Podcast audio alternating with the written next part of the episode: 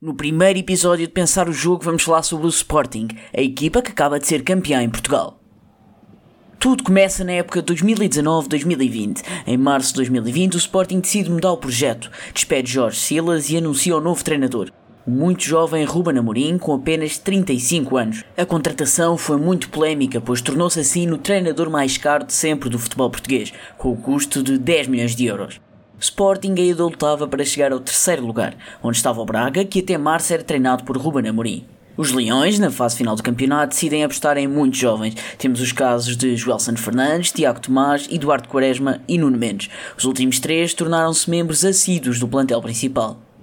Acabada a temporada em quarto lugar, não cumprem assim o objetivo, mas chega uma fase muito importante, o mercado de transferências. Sporting foi um clube muito ativo no mercado, mas sem gastar muito dinheiro. Contrata Adam, Fedal, Pedro Porro e João Mário por empréstimo e ainda Pote e Nuno Santos. Todos estes para titulares. Torna-se assim óbvio qual era a ideia de Ruben Amorim, atacar a qualificação à Champions League com uma mistura de jovens e jogadores muito experientes. Outro destaque vai também para a reinvenção de João Palhinha, ele que esteve dois anos emprestado ao Sporting de Braga e tornou-se um dos jogadores mais importantes deste plantel. No aspecto tático, o Sporting joga todos os jogos da época com três defesas centrais que ajudam a construir o jogo desde trás. A tática alterou o 3-4-3 e o 3-5-2 e procurava muitas vezes a largura e a profundidade. Uma equipa que consegue atacar muito bem com os alas sem ficar descompensada na defesa e que utiliza o ponta de lança como uma espécie de pivô ofensivo que nem sempre necessita de marcar golos. Uma equipa muito sólida a defender que foi campeã com apenas 20 golos sofridos, sendo assim a defesa menos batida. Um ataque com 65 gols, o terceiro melhor da liga. Acaba o campeonato com 85 pontos e apenas uma derrota contra o eterno rival Benfica, já na penúltima jornada do campeonato. No início da época, segundo o site 538, que calcula a probabilidade de todas as equipas dos principais campeonatos serem campeãs, o Sporting era o quarto favorito a ganhar o campeonato. À frente estava o favorito Benfica com 44%, logo de seguida o Porto com 40 pontos percentuais, em terceiro o Braga com 5% e os Leões com apenas 4%. Na baliza jogou António Adam. Em 32 jogos não sofreu gols em 19. O guarda-redes espanhol de 34 anos, que já tinha passado pelo Real Madrid e pelo Atlético, tornou-se num jogador marcante da equipa do Sporting e sem dúvida um dos protagonistas. A defesa central direito tivemos dois jogadores que dividiram esta posição. Luís Neto, o internacional português que passou muito tempo no Zenit, e uma das grandes surpresas da temporada, Gonçalo Inácio. Com 19 anos, é um defesa central de pé esquerdo que teve um papel preponderante neste Sporting. Acrescentou muito ao jogo ofensivo, sendo mesmo assim muito competente na defesa.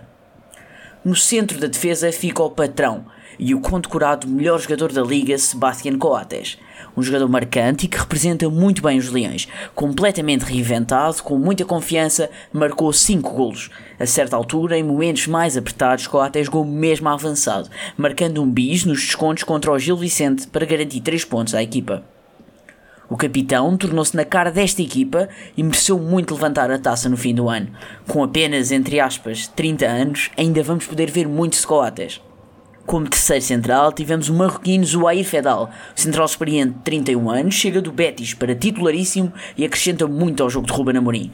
Muito confiante com a bola no pé, sólido a defender e muito forte no jogo aéreo. Esta aqui é aliás uma característica de todos os centrais do plantel. À ala direito tivemos a maior surpresa do campeonato, Pedro Porro. O defesa direito espanhol, vindo de empréstimo do Manchester City, tem muita garra e vontade de vencer o jogo. Com a sua velocidade e qualidade técnica, acrescentou muito ao jogo ofensivo do Sporting. Dando profundidade na ala direita, acaba a época com 3 gols e 3 assistências. Agora, todos os Sportinguistas esperam que Porro assine em definitivo com o clube. Na ala esquerda temos Nuno Mendes, o entretanto internacional lá e convocado para o Euro 2020 com apenas 18 anos.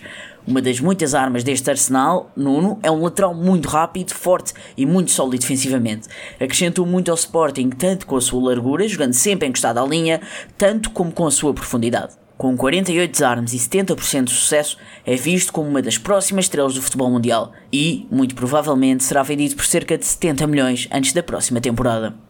O meio campo do Sporting é caracterizado por duas funções: o médio destruidor de jogo, que não permite que outra equipa tenha espaço, e o médio de ligação entre a defesa e o ataque. O médio destruidor de jogo foi muitas vezes João Palhinha, já mencionado antes, também convocado para o Europeu. Palhinha foi um dos jogadores mais importantes com mais de 100 desarmes. Ocupa muito espaço, é um jogador muito forte e com alguma velocidade. Permite a todos os membros do ataque preocuparem-se com isso mesmo, o ataque. Também muito alto é mais uma ameaça para as bolas paradas.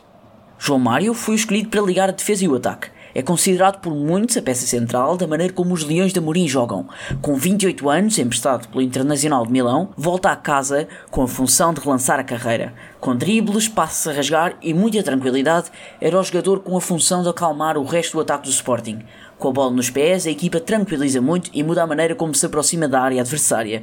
Mais de mil passos, 88% de acerto, é um jogador fulcral e que o Sporting vai querer manter.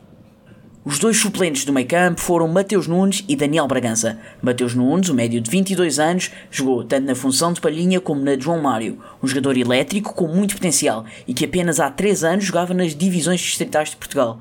Um fan favorite que marcou o gol aos 92 contra o Benfica em casa e que marcou provavelmente o gol mais importante da época, contra o Braga. Daniel Bragança é um produto da formação da academia e mágico com a bola nos pés. O esquerdino consegue fazer o que quiser da bola e espera-se que venha a ser titular no Sporting nos próximos anos. Com apenas 22 anos, é um jogador experiente que já esteve emprestado ao Farense e ao Estoril na segunda liga. Começou a época sem jogar, mas no fim já era recorrente nas convocatórias. Com 93% de passos certos, é quase uma certeza do futebol português. O lugar de extremo esquerdo ficou entregue a Nuno Santos. O ex-jogador do Rio Ave foi um jogador muito importante dentro e fora do campo. Dentro dele é um extremo com muita energia, velocidade e qualidade técnica. Muitas vezes a fazer ligações com Nuno Mendes e com uma grande sinergia com o mesmo. Nuno Santos marcou 7 gols e fez 6 assistências, cumpriu na perfeição aquilo que era pedido e mostrou o potencial que parecia ter. Agora falamos de Pedro Gonçalves, conhecido também por Pote. O que dizer do médio ofensivo, que tanto jogou a ponta de lança, extremo esquerda, extremo direito ou até médio centro? Um jogador importantíssimo, percebe perfeitamente os momentos do jogo e tem uma visão incrível de como se encaixar entre as linhas dos adversários. Com 23 gols e um XG de apenas 11, foi o melhor marcador do campeonato. Participou em 26 dos 65 gols do Sporting e provou valer muito mais do que os 7 milhões que foram pagos por ele. Vai estrear-se pela seleção no Euro 2020 e espera-se que venha a ser um dos jogadores mais brilhantes do futebol português. Ponta de lança no início da época, extremo direito no fim. Temos Tiago Tomás, de 18 anos. Formado em Alcochete, ponta de lança é muito rápido e muito persistente.